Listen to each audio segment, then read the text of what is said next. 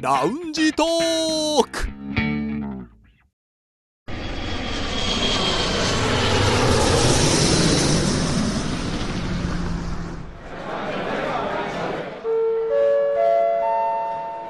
ラウンジトークよりご案内申し上げます。このコーナーは空港のラウンジでフライトを待つ男3人が自分たちの興味ある情報を持ち寄って中国について語り尽くします。さてもう9月も第2週に入りましたかはい。まあ秋って感じですけど日本だったらスポーツの秋とか芸術の秋とか何々の秋、うん食欲の秋って言いますけど、うん、どうでしょう皆さん的には秋といえばこれかなっていうのありますぶどぶどうの秋うぶどうピクニック。遠出、ピクニック。あもう行楽の秋って感じですよね、そうねでも私の場合だとなんか芸術の秋みたいなところでどっか本読んでみようかなとあかーどこか行ってみようかなと思ったまま冬を迎えますあと、銀杏、銀杏。銀杏の秋基本的に食べ物系です ねでもそれで秋を感じるっていう感じですかね梨天津甘栗。まあ甘栗梨、えーそれからぶどうまあ秋はねサンマサンマサン マんま、サンマもね中国増えましたよ、でも、サンマ食べる機会。サンマねううん、私たまに冷凍で買って焼きますよ、あ、マジですフライか。まあそうやっていろいろ秋を感じる季節となりましたね、うんこれ止めないと止まんないですよ食べ物そうですねどんどん出ますよ多分ねだんだんだんだんねあの偏差値が下がってくるの でそろそろこの辺にしときましょう北京在住の男3人が情報を持ち寄って中国についてああでもないこうでもないと語り尽くすコーナーラウンジトーク3連新です今日の担当は私ですはい星さんお願いします私が気になる話題はこちら新学期スタート大学生の新三種の神器とは大学は新入生を迎えるシーズンとなりました新世代の2000年代生まれが大学生となり入学シーズンの三種の神器にも大きな変化が生じています2000年代生まれは大学入学時にどんな神器を携えてくるのでしょうかこれは9月2日の人民網日本語版からの記事ですまあ、まず今ニュースで紹介しましたけども、うんね、2000年代生まれが大学生となりはい。もう私はねそうかもう90年代後半からこのじわじわとくるカウントダウンに恐怖を覚えていまして ついに確かに2000年代が来たかとあそう。あね平成生まれが来たかと思ったらもう2000年代かそうですようねん平成生まれえ君平成生まれなのなんて言葉がね使ってたら、まあ、一例これからは令和生まれなんだねってなるんでしまあょそううでしょうね。 18年後にねそれも控えてるんですねそうですよでそれを思うたびにだんだんね自分も年を重ねてきたなと思うところですそれが、朝寒くて起きますわそうですねちょっと体にね変化を感じたそういうりするんでし話ょうをしてましたけれねども、はい。まあそんな2000年代生まれがついに中国では大学生となりましたそれだけ時代も変わってきたということなのでその大学入学時に持っていく三種の神器欠かせないものとしてもうんものが変わってきているというニュースです、でそもそも三種の神器と言いましたけれども三種の神器はどうやら調べてみますと日本神話から始まった言い方のようですねはい。日本神話の上で天照大神が授かったとされる八田の鏡八坂にの勾玉それから雨の村雲の剣この3つが三種の神器と言われていましてそこから転じて、えー戦後になりますと揃えていれば理想的な生活ができるという品物商品として1954年頃から言われていたそうですでその頃は白黒テレビ洗濯機冷蔵庫、うんこの3つが三種の神器家電ですね言われていましたそしてその三種の神器日本のものをさらに紹介しますと今度は高度経済成長期の時には1960年代半ばですがカラーテレビクーラー自動車この3つですね、この辺はあれですよね現代史の教科書にも載ってたりしますねそうですね学校で習った教科ありますね、まあ、これは3つの頭文字から 3C とも呼ばれていましたねカラー、クーラーとカーですねそうですね、んまあ、そんな日本の場合の三種の神器なんですが中国語にも神器という言葉あるんですよね、はい。あシェンチりますね。ですねはい。でも意味としては神様から与えられたものとか皇帝の地位政権封建などで最近ですと他にも神アイテムといううん言い方としても使われてましてもうこれはマストだ持っていったら便利ということで中国語でも使われていますがそもそものところは日本から始まったあじゃあこの三種の神器三種の神器という言い回しは中国でも使われるのはこれ日本始まりなんですねそうなんですねなるほどなるほどさあそんな三種の神器なんですけどもでは2000年代生まれの中国人の大学生どんなものが必要かと言いますとまず一つが携帯電話うんパソコンタブレット PC この3つですねあーまあこれは今年というよりももうここ最近の話じゃないですかねまあ、そうですね。じゃあこの携帯電話ってのはスマホのことを指すわうんそうけですですねよね最近な らそうですね、まあ、この3つ確かに仕事をする上でも勉強する上でも連絡する上でも欠かせないものですよね、うん、そしてさらにそれに加わるのが新三種の神器です 6個になっちゃうんですね。まあそこはねまあ世三代種の神器世世代交代だから入れ替わりだから だからまあ両方持っててもいいでしょう持ってても便利なものです新三種の神器は電子書籍マッサージグッズセグウェイ、いやあーセグウェイ。まあセグウェイってのはねあの車みたいなやつねうんうん立って乗るやつ、はないんでなんで説明していいかわかんないですけど っていうぐらいもう新しいもの、ねそうですね、はいねこの3つは最初見た時ね確かに納得はできるけどああそんな必要なんだっていうのはね意外でしたね私ねこのセグウェイ、うんつまりあのパーソナルモビリティみたいのは中国で結構乗ってる人いるじゃないですか、はいいますね道路でも走ってる、はいね移動に使ってる人いますけどマッサージグッズってそんなにいりますうん、いや私もこれ見てすごいびっくりしたのはえ肩凝るみたいなマッサージグッズ必要大学生、ねだから今の学生はストレスがものすごく多いっていうことなんでしょうかね、うーんお疲れなんでしょう多分それがなんか最近新しいマッサージグッズあるとかなんですかねあー定番のみたいあれじゃないですかあの美顔ローラーとかもあるんじゃないですか含まれるかもしれないですねああそうですねなヘルスケアみたいなことうんで、うん、この体をケアするものそうかどうしてもね我々マッサージグッズっていうとやれ肩こりだとか ね首が凝った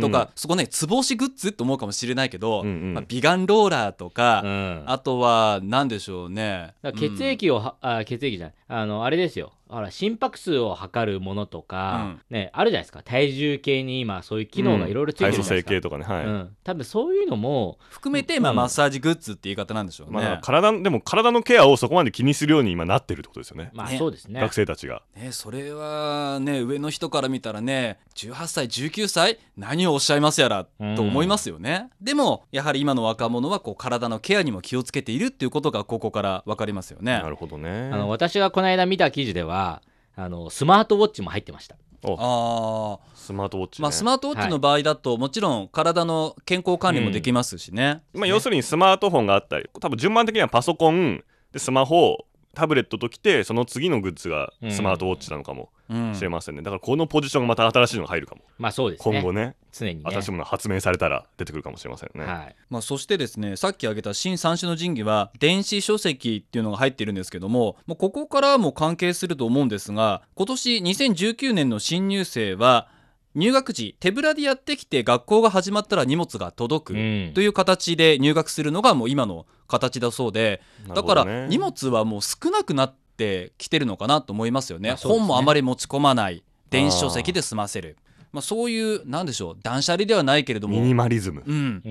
ん時代変わりましたねまあ、そうなるとね中国の場合全部量ですからベッドの周りもかなり広く使えるかも、まあそうですねうんまあ、そういう状況になってまして、まあ、ここまで今大学生今こんなものが必要ですよって話をしましたけれども皆さんの場合の大学時代はどうだったかなうんと思うんですよ。ほう私からいいですかははいい、どうぞ私が大学入学をしたのは2007年うんこれは北京オリンピックの、まあ、1年前ですね、まあ、なのであの時期の特徴っていうのはスマホがまだなかったうんはいはいのはがい特徴で、パソコンいわゆる PC が誰もが1人1台買える時代ではなかったんですね中国ではうんなので、あのまあ、私は当時、その大学に行くときはパソコンを持って行きましたけど、やっぱり、あお前パソコン持ってんのっていうような人たちがややっぱり集まるわけですよ。うんうんうんでそれを見たときに、すごく感じたのが、あすごいやっぱり中国広いと。いろんな人がいて、学生でもいろんなね、頑張って努力して田舎から出てきた人もいれば、お金持ちの学生もいると普通にね PC2 台持ってるやつなんかもいるんですよ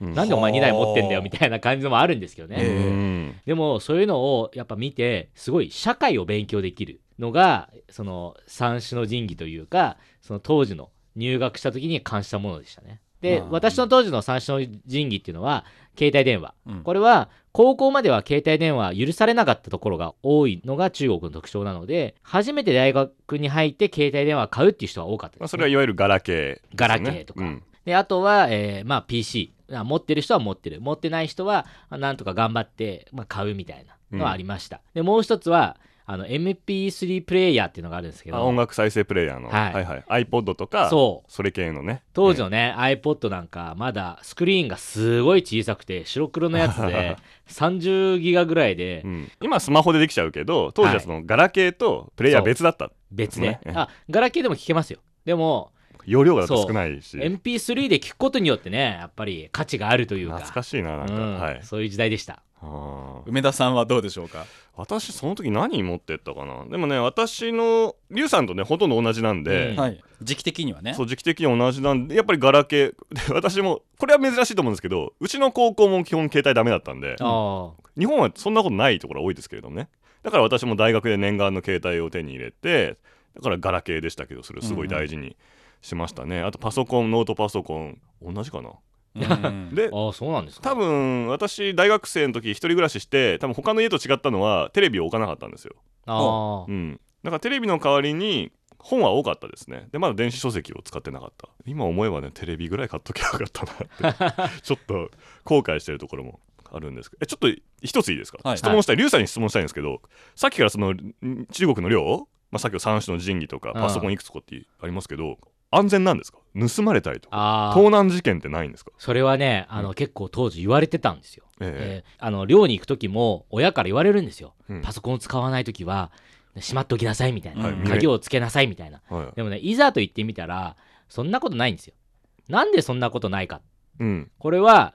学校が始まる前にみんな軍事訓練やるんですよううんんそこで友達になるわけですうんだからこいついいやつだからってその信頼が生まれるんですよあー泊まりがけのイベントを通してあのいやもちろん聞きますよ例えば他の部屋のその、ね、知らない学部の誰かの何かが盗まれたとか、そういう話はありますけど非常に少ないですねじゃ基本的にはみんな鍵閉めてロッカーとかじゃなくてうん出しっぱなししてる人は出しっぱなしですねあのうちは6人の寮でしたけど、へーみんなパソコンはもう普通にテーブルの上にバーって出したうん上で、どっかトイレとかもう普通に出かけていきますし、うんあただあれですよ最後の一人がいなくなる時うはん鍵を閉めます、うんうん部屋のね、はいじゃあ少なくとも部屋の同室の友達はもう本当に信頼してるもう本当にみんな信頼しってことですてよねる、だから財布とかも普通に机のテーブルの上にあっても別にみんな何とも思わない感じでしたあーなんねかちょっと意外だなそこはじゃあ結構おおらかなんだまあそうですねねうんまあやっぱり軍事訓練が大きいようまであそすうですねね。まあ確かにそこで確かに信頼関係ができているということですよね。じゃあですね今2人は2006年くらいの大学入学の話ですよね。はい私の話ちょっと言いますと私2002年に大学入学してま しおおて計算するとだからちょだからもううんちょっと前なんですけど、はいはいえーまあ、2人携帯電話と言いました、えー私が当時持って行った時はね PHS でしたピッチあー PHS を持って行きまし時た代感じるでしょこの4年って結構大きいんいでやすよ大きいですねんそれってポケベルよりはあまあポケベルよりはいいでそれで私も大学を機に一人暮らしを始めましたけども、まあ、必ず家から持ってけと言われて持ってったのは冷蔵庫洗濯機テレビこの3つ、家こかのら持っていくんですあえっ、とね冷蔵庫は持ってったのが洗濯機は現地で買買ったのかな、でもどっちにしても3つは揃え てそれ最初の三種の神器ですねそうそうまあテレビはカラーですけどそうでそれ以外に私がもう必ず持ってったものとしては一つがですねこたつへー暖房ですね夏でそれはなんでかっていうと一人暮らしの部屋ってそんなに広くないから、うん自分が食べる場所でもあり何か作業するためのテーブルとしてもこたつを持ってくと便利だっていうのが、要は部屋全体を温めなくてもうんなるほどいる場所だけ暖かければいいっていうそ感うじ作業スペースもできるで暖も取れるうんでさらにあとはですねもうこの言葉使ってる人少ないんですけどコンポあコンポねコンポえなんすかオーディオですオーつディオまオりーディオあの MD コンポとか CD コンポ、へうんまあ、ラジカセよりもちゃんとした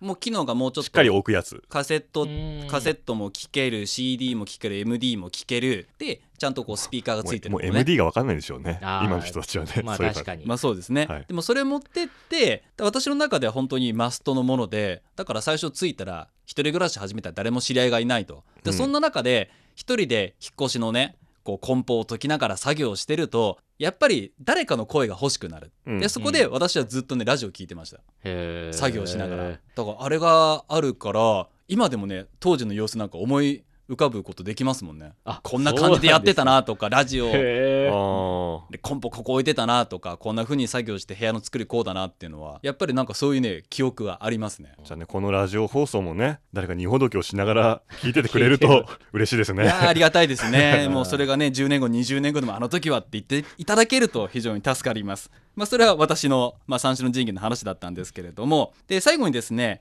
この中国の大学生の今までの三種の神器についても簡単にご紹介します1950年代から70年代の新入生の入学アイテムは